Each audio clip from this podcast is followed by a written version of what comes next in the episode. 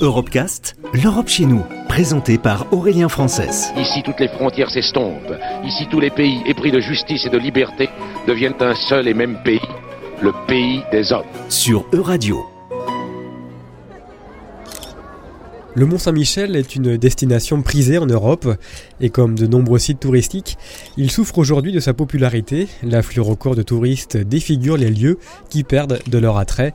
Martin Bertrand a photographié le phénomène dans de nombreuses villes européennes et s'interroge sur la consommation touristique. À la fois, c'est quelque chose d'assez fascinant et, euh, déconcertant parce que du coup, aujourd'hui, la consommation des lieux euh, passe, aussi par la photo, par les touristes.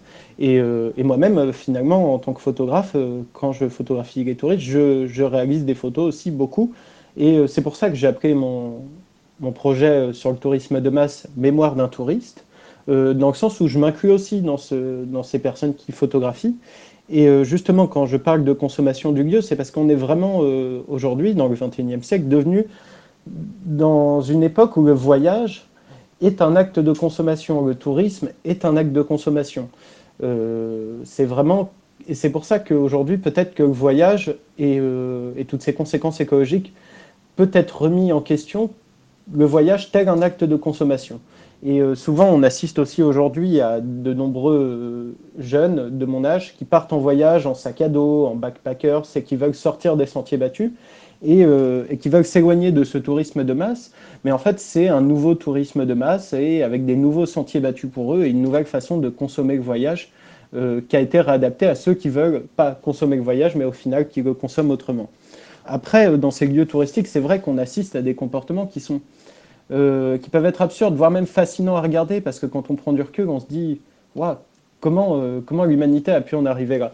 Parce que souvent, on est dans des lieux de culte, on parlait du Mont Saint-Michel, des temples d'Ancor, de Notre-Dame, et on est dans des lieux de culte et en fait qui sont devenus euh, des lieux un peu qui sont devenus des lieux de démonstration où on regarde et aussi on capture parce qu'on veut via la photographie ramener quelque chose, dire qu'on y a été et, euh, et aussi il y a peut-être une forme d'orgueil de vouloir euh, montrer tout le temps où on a été, ce qu'on a fait au quotidien.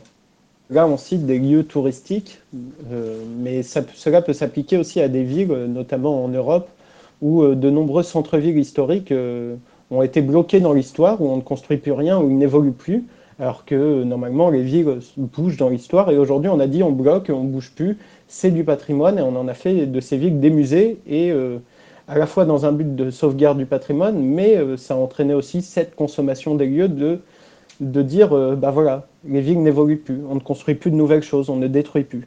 On suit toujours des chemins qui nous ont été tracés. voilà, on nous dit faut aller faut aller faut aller.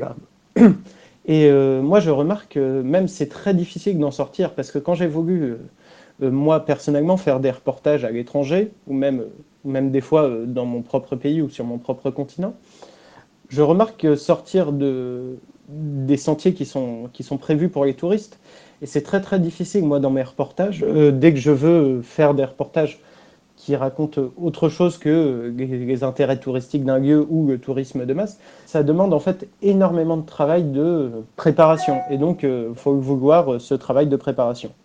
Dès qu'on rentre déjà dans, des foules, qu'on a du mal à être seul dans un endroit, en profiter euh, avec sérénité, je pense, et en même temps, bah, quand tous les rapports qu'on fait avec les gens dans le lieu sont des rapports commerciaux, qui sont monétaires, et ben on crée tout ça n'est devenu que des parcs d'attractions en fait. Et donc euh, moi je pense que l'expérience du voyage n'est devenue qu'une expérience de consommation. Retrouvez l'intégralité des Europecast sur euradio.fr.